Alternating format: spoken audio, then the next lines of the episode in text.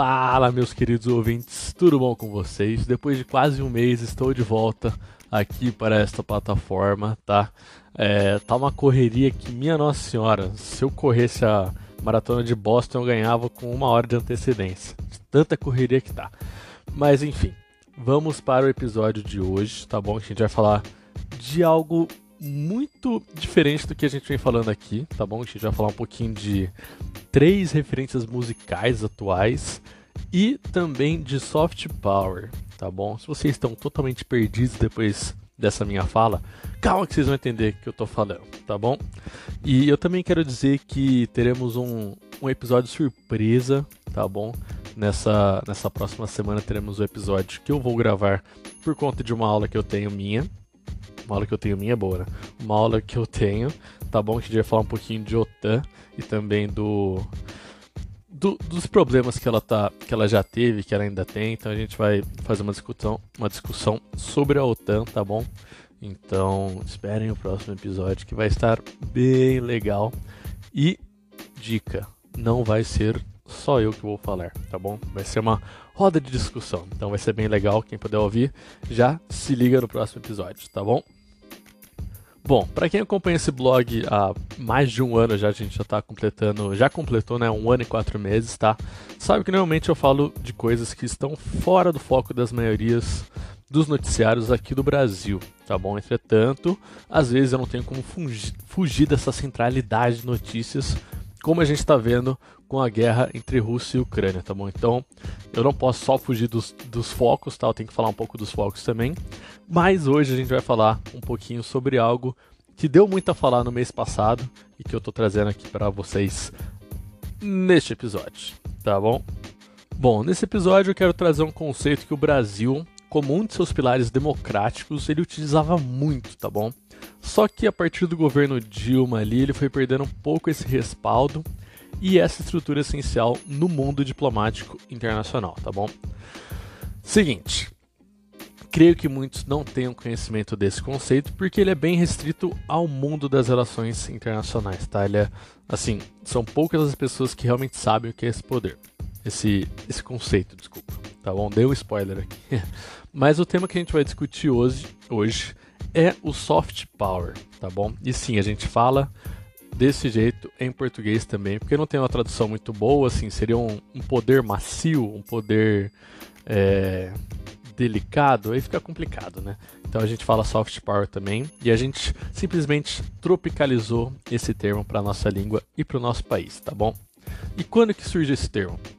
Ele surge nos estudos das relações internacionais no final da década de 1980 pelo famoso escritor Joseph Nye, não sei se muitos conhecem ele. Quem é da área de relações internacionais conhece bastante ele. Quem é, assim, tem por um hobby leitura, algumas coisas históricas, ou gosta de leituras por si só, deve conhecer também. Mas ele não é tão conhecido em outras áreas de outros cursos, tá bom? E o Nai, ele é muito importante para nós porque ele, ele, ele nos trouxe novas realidades de estudo, tá? E também, juntamente com outro pensador inter internacionalista, o Keohane, eles criaram uma nova vertente teórica no final dos anos 80, que é o neoliberalismo, tá bom? Que ela é simplesmente uma atualização da teoria clássica do liberalismo, tá? Que essa teoria clássica do liberalismo, ela surgiu lá na década de 20, 30, tá bom? Quando surgiam os estudos das relações internacionais, certo? E o neoliberalismo ele vem em, em tempos que o mundo estava mudando, tá? Em tempos de final da Guerra Fria, no qual a gente já podia ver um mundo totalmente interconectado e que só apertaria mais essas amarras de interdependência ao passar das décadas, tá bom? E o exemplo perfeito de que isso foi concretizado, essas amarras elas foram cada vez mais apertadas, foi a pandemia, né? Se a gente olhar por, um, por esse lado, nesses dois últimos atípicos anos, a gente viu uma total dependência que a gente tem de produtos importados, do quanto as moedas mundiais elas são sensíveis aos movimentos das empresas e dos estados, né? A, a gente viu o, quando aquele navio da Evergreen ele ficou preso no canal de Suez, o quanto é, alterou as moedas também.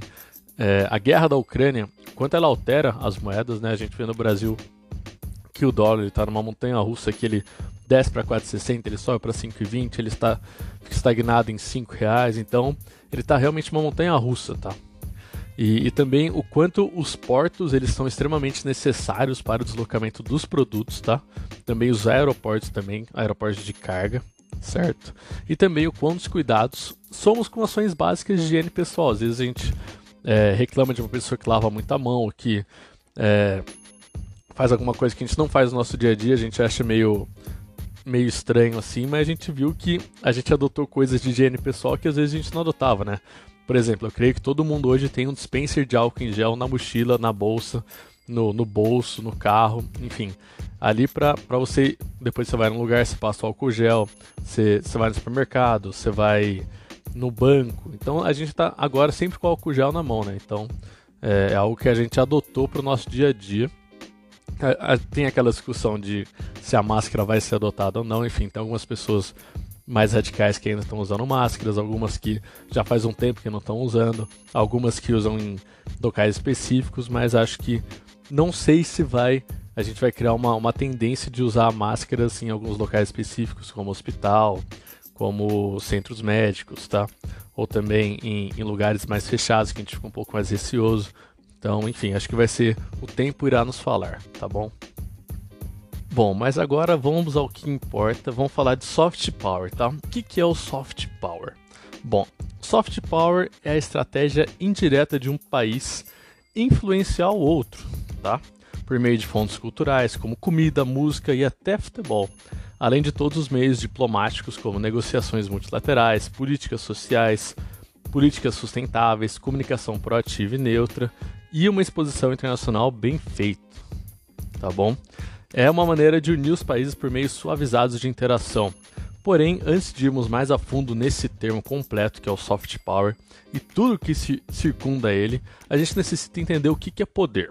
Bom, poder, para o mundo das RIs, é a capacidade de convencimento de um ator sobre o outro, tá bom? Então, pelo menos no nosso mundo de RI, essa é a, é a generalização mais comum de poder, certo? E aí você me pergunta, mas como assim, Jean? Me explica direito. Bom, eu vou tentar dar um exemplo simples aqui utilizando vocês e os seus pais, tá? Então, por exemplo, até você entrar no ensino médio ou até entrar na faculdade, você meio que está adquirindo conhecimentos básicos que supostamente te guiarão para as escolhas futuras. Entretanto, são conhecimentos que possuem zero poder de convencimento sobre uma pessoa adulta, certo? Então, em uma discussão, sua palavra possui pouco conteúdo teórico. Isso também acontece com países recém-independentes. Um país novo no sistema internacional, ele não tem poder de convencimento sobre o outro, porque ele acabou de chegar nesse jogo, tá? Ele está no começo da sua jornada em um mundo anárquico, certo? Por exemplo, a gente tem o Haiti, que ele foi um dos primeiros países, se não o primeiro, a ter uma revolta escravagista, certo? E, e que ao conseguir a sua independência, ele teve que pagar, primeiro, valores estratosféricos para a França, como meio de agradecer uma espécie de taxa de associação a esse cenário internacional. E segundo, quando ele se desprendeu da França, ele se tornou realmente independente. Ó, agora eu sou um novo player aqui no, no, no cenário internacional. Eu quero começar a andar sozinho, tá? Só que ele não tinha respaldo internacional algum, porque principalmente entre aspas ele tinha traído um estado tradicional, tá? Que era a França. Então meio que ele foi visto com maus olhos por outros estados, principalmente europeus, que eles viam como que o Haiti ele, ele traiu a França porque ele, ele quis sair dessa dessa desse domínio da metrópole francesa, desse domínio de Paris, certo? Bom, e aí com o passar dos anos, voltando ao exemplo do, dos nossos pais, tá? Com o passar dos anos, você vai entendendo como funciona a dinâmica dos seus pais, qual é a maneira mais fácil de convencer eles. Em algumas situações, tem que tomar algumas medidas mais drásticas para a gente ganhar algo, certo? E em outras vezes, somente um presente é suficiente para você ganhar aquela grana tão desejada para ir naquela festa, para ir sair com aquela, com aquela pessoa, tá bom? Para ir no cinema, para comprar alguma coisa que você quer, tá? Então Assim, você vai conhecendo a dinâmica dos seus pais e como fazer eles felizes para você ter o que você quer. Isso também acontece com os países, certo? Ao passo que eles vão se estabelecendo no sistema internacional, entendendo a dinâmica do jogo e vendo como cada país se comporta perante uma situação, eles se utilizam de táticas para conseguir o que eles querem, certo?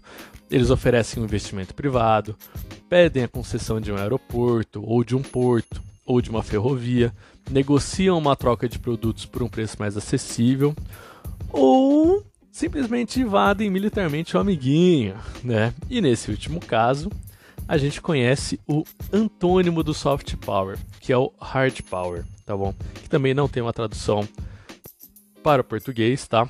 Então a gente usa, a gente tropicalizou esse termo em inglês. E o que, que é o hard power? O hard power é quando um país ele coage o outro a fazer algo que ele quer, seja diretamente com uma invasão, seja indiretamente com, com um apontamento de armas, certo? Bom, o hard power a gente deixa para a Rússia, tá bom?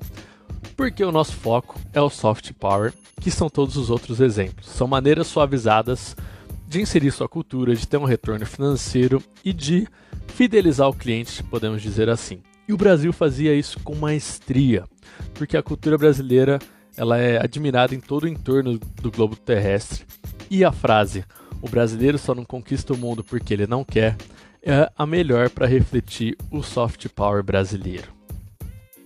Bom, me corrijam se eu estiver errado, mas essa é a minha percepção do Brasil no mundo afora, tá? A cultura brasileira é muito forte nos países europeus, nos latino-americanos, nos países norte-americanos, e isso eu digo Canadá e Estados Unidos, e também no Japão, certo? Tudo bem que não são todos os países do mundo, mas conquistando tudo isso aí, já seriam 24 territórios no War e você precisaria de mais uma rodada para ganhar o jogo, né? Bom, brincadeiras à parte, tá? A gente exporta a nossa música, a nossa comida, nossos comediantes, nossos esportistas e nossas novelas, além de inúmeras outras coisas que os países utilizam e que foram baseadas na nossa cultura, sem nenhum esforço nosso em colocar aquilo lá, certo? Bom, desde o início do século XIX, quando o nosso café era um dos produtos com mais rodagem no mundo, nós temos a cultura brasileira circulando nos países e desde lá não paramos de exportar direta e indiretamente fontes culturais. Eu não vou colocar que é, durante o nosso período colonial a gente foi um, um, um grande exportador de cultura porque era muito mais uma cultura forçada, era muito mais uma cultura totalmente aportuguesada, tá bom? Então a gente não tinha essa essa nossa identificação com a nossa pátria, com o Brasil, com a República Brasileira, tá? Então, foi um pouquinho depois do, do de 1822, quando a gente se se tornou independente, que a gente vai começar a realmente exportar o nome Brasil e a cultura brasileira, certo? Bom, em tempos recentes, acho que não é novidade para ninguém, nosso maior trunfo de exportação cultural é o futebol. E o futebol masculino de campo é o carro-chefe da cultura brasileira. A gente tem também o futebol feminino de campo, tá bom? Que creio que a principal, a, a, nossa estrela seja a Marta, e a Marta é conhecida no mundo todo, principalmente por, pela maioria das meninas, tá? Também a maioria dos homens conhece ela, principalmente brasileiros, certo? Mas o carro-chefe mesmo é o futebol de campo masculino, que desde Pelé, lá nos anos 60, nossos jogadores eles são reconhecidos mundo afora. E acho que o melhor exemplo de grandiosidade do Pelé e do futebol brasileiro foi a ida do nosso rei para um país africano é, e a utilização do time do Santos com propaganda governamental contra os separatistas lá em um país da África. Eu não vou lembrar, se eu não me engano, é na Nigéria, mas eu não tenho certeza agora, tá bom? Porém, surge, eu, eu, li alguns artigos de que não foi bem assim, que não, eles simplesmente não pararam a guerra, foi mais uma, uma propaganda, que nem eu falei. Então, assim, não foi. Não é que o, o Pelé simplesmente pisou lá e parou a guerra. Não, vamos assistir futebol. Não, foi mais um, uma jogada ali do governo daquele país para tentar apaziguar a situação, para tentar é, um cessar-fogo. Então, foi uma, uma jogada ali do, do governo, certo? E a gente tem inúmeros de exemplos de atletas brasileiros que fazem seus nomes mundialmente, indiretamente, levam o Brasil e a cultura brasileira pelos campos de todos os países, certo? Entretanto, ultimamente, a música brasileira ela vem ganhando muito destaque e por isso ela é o ponto focal no nosso texto. E o Brasil, todos sabem, todos os brasileiros sabem, que o nosso país é um grande produtor de música, certo? E por ser um país de dimensões continentais, temos muito dos nossos cantores concentrados aqui no país. E uma música ou outra ela cai nas graças dos estrangeiros. Então, assim, o como a gente tem lá nos Estados Unidos aquela World Tour, que é só nos Estados Unidos, a gente tem a nossa World Tour que é no Brasil, tá? Então, os artistas fazem show desde o Oiapoque, do Oiapoque ao Chuí, então Manaus, Recife, Vitória, São Paulo, Porto Alegre, Mato Grosso, enfim, você rodar por todos os estados com shows é algo, assim, deve ser algo inimaginável para todos os artistas, tá? Então, a gente tem o nosso, entre aspas, World Tour brasileiro, certo?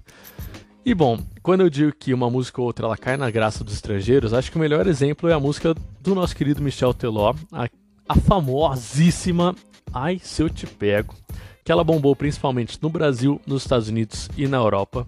Eu não tenho certeza sobre o Japão, creio que lá também, mas não com tanta força quanto nesses outros países, tá bom?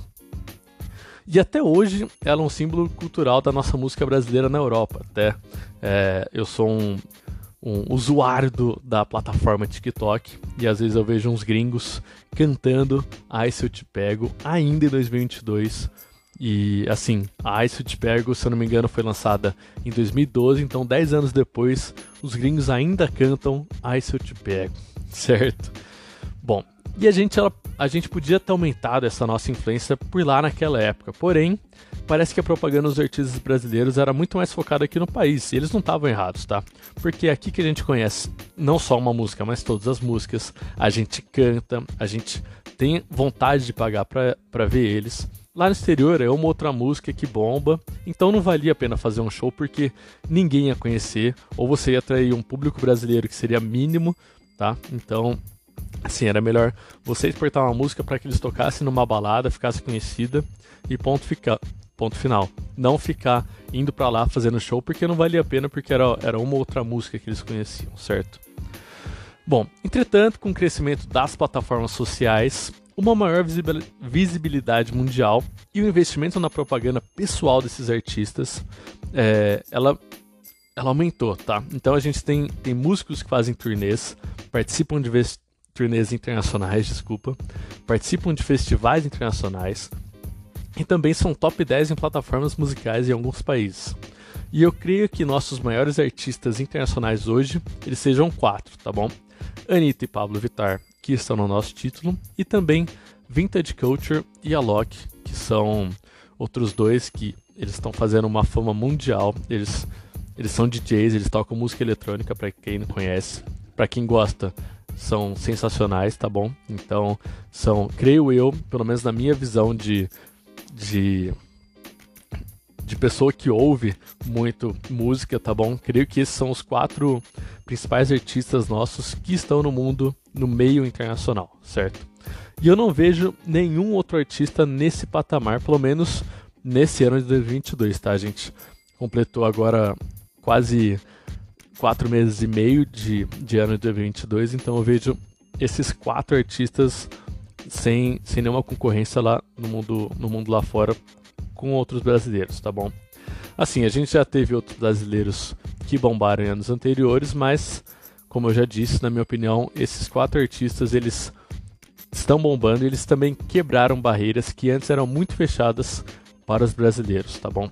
Que são as participações em festivais renomados ao redor do mundo.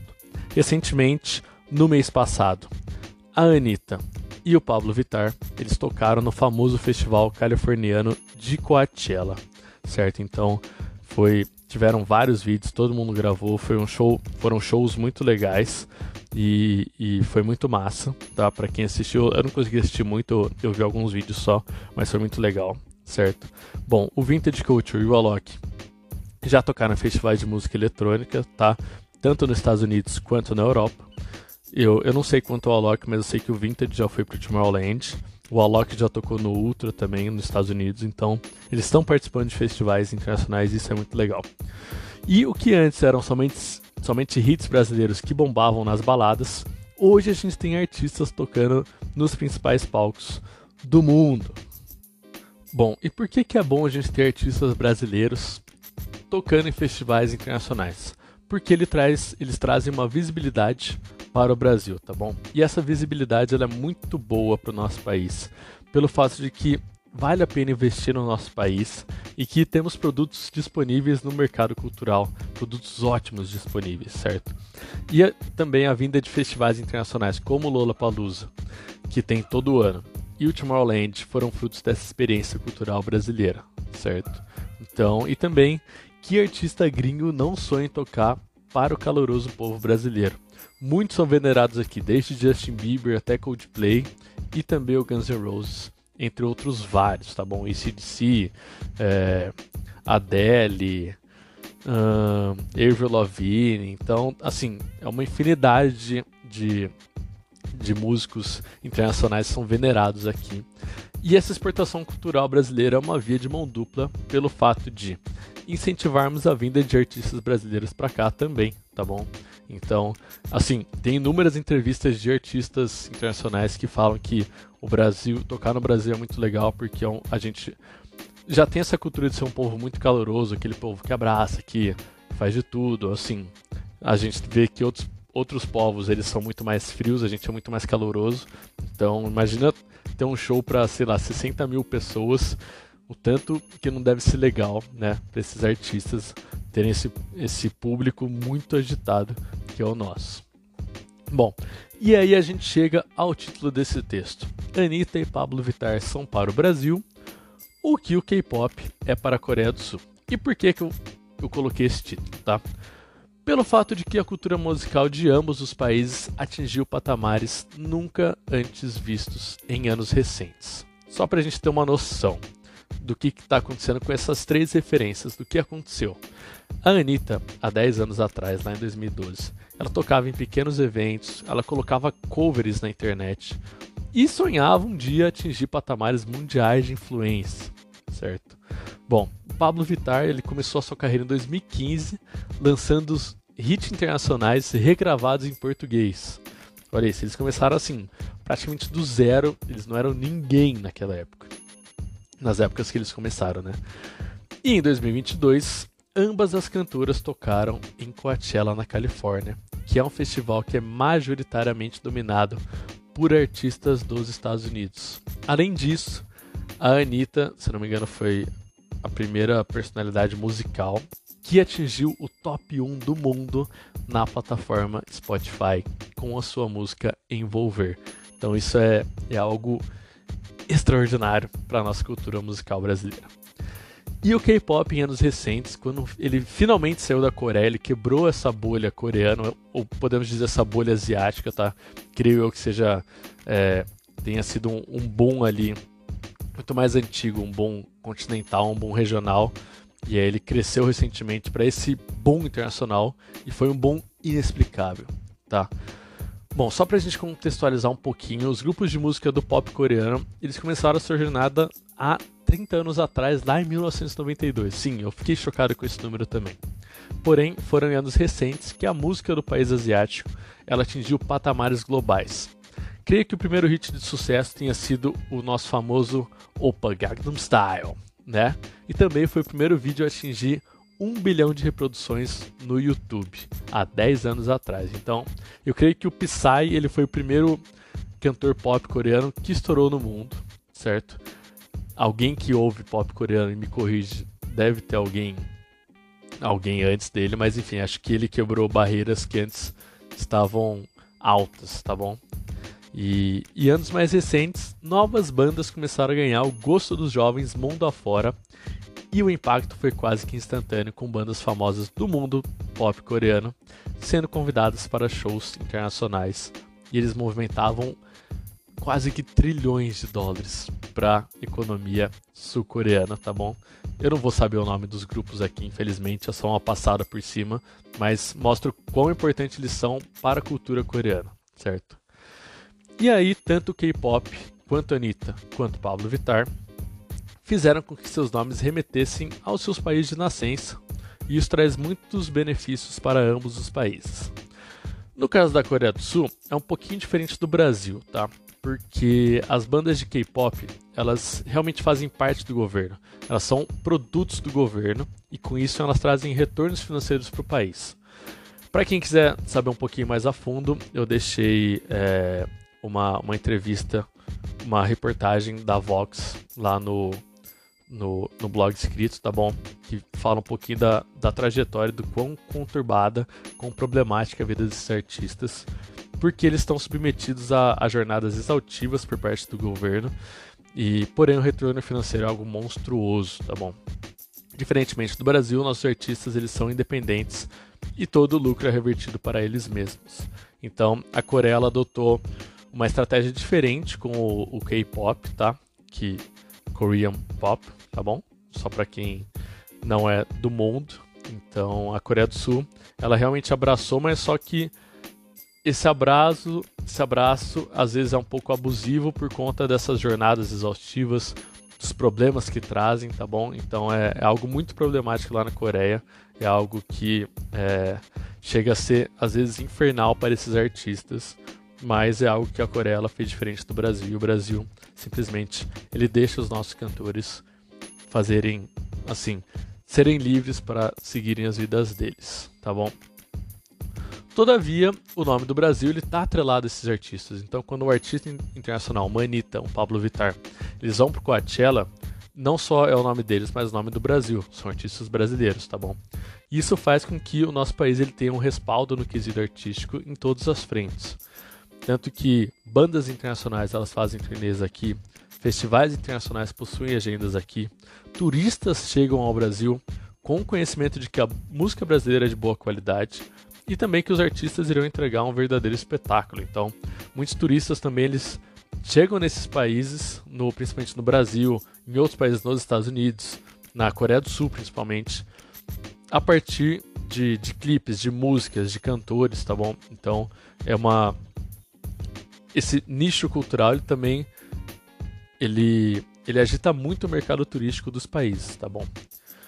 Bom, e o meu ponto aqui é que, repetindo, né, é que os artistas desses dois países levam consigo seus nomes e indiretamente os nomes de seus países, e isso impulsiona principalmente o turismo, certo?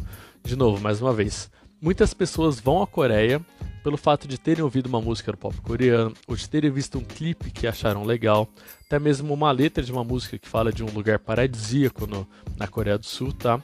E são pontos que às vezes eles passam despercebidos para alguns de nós, mas que fazem muita diferença para outros, tá bom? Então, assim, a Coreia deve muito ao K-pop quanto ao turismo, porque muita gente vai lá por causa do K-pop, certo? E a cultura brasileira também é um soft power turístico que atrai, atrai milhões de pessoas, tá bom? Quem que não quer ver um desfile das escolas de samba do Rio de Janeiro na Sapucaí?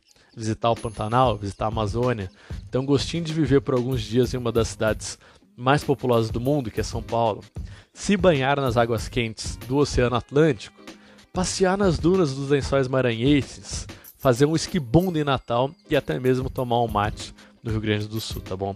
Então a nossa cultura não só a nossa cultura, mas os nossos pontos turísticos, eles são muito visados lá fora, tá bom?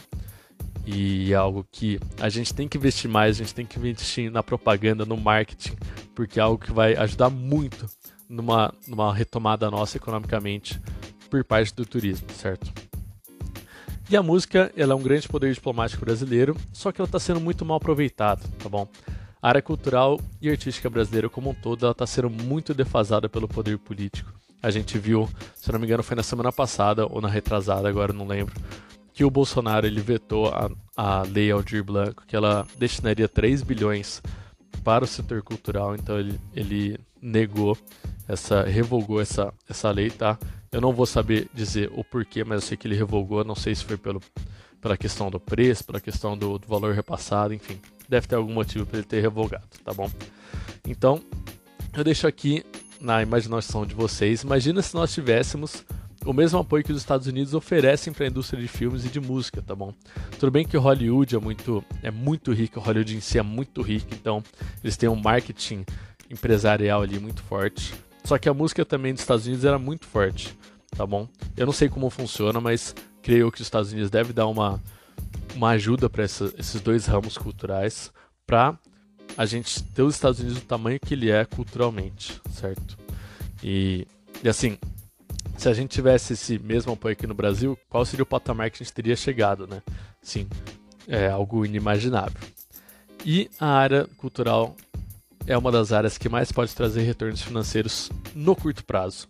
E o Brasil ele está desperdiçando todo esse potencial simplesmente porque, assim, devem ter outras, não sei, vejo jogo devem ter outras preocupações, outras obrigações que o Brasil deve deve estar tá prestando atenção e a gente não está a gente está que nem eu falei desperdiçando todo esse potencial cultural, tá bom? Então é mais um esse, esse episódio aqui é mais para a gente refletir um pouquinho sobre o nosso meio cultural, o quão forte ele é e o quão forte ele está crescendo. o nosso soft power é algo que a gente sempre usou com maestria, só que a gente perdeu esse ímpeto depois do durante o governo Dilma e teve o Temer, agora o Bolsonaro, a gente perdeu esse respaldo cultural, tá bom? Assim, o futebol masculino é algo que sempre vai ser forte, é algo meio que indireto ao Brasil, tá bom? Porque, querendo ou não, é o esporte mais praticado do mundo, a gente é cinco vezes campeão mundial, mas a gente tem que ter outros olhos para outros outros meios de soft power, que é a música, a cultura, a novela, é, são programas nossos, tá bom? Então é, é, algo que a gente tem, tem que ficar de olho também e entender um pouquinho do, do quão relevante, do quão legal é a gente ter artistas brasileiros tocando em festivais internacionais, festivais que assim atingem públicos de milhões de pessoas por ano, certo? Então é algo que a gente tem sempre ter, ter uma, uma atenção, um carinho a mais para para esses meios, tá bom? Para não ficar muito longo, vou acabar por aqui, certo? E espero vocês para o próximo episódio, que vai ser uma surpresa, mas vai ser uma surpresa bem legal. A gente vai comentar um pouquinho sobre a OTAN, tá bom? Um beijo, um abraço, até mais e estamos juntos.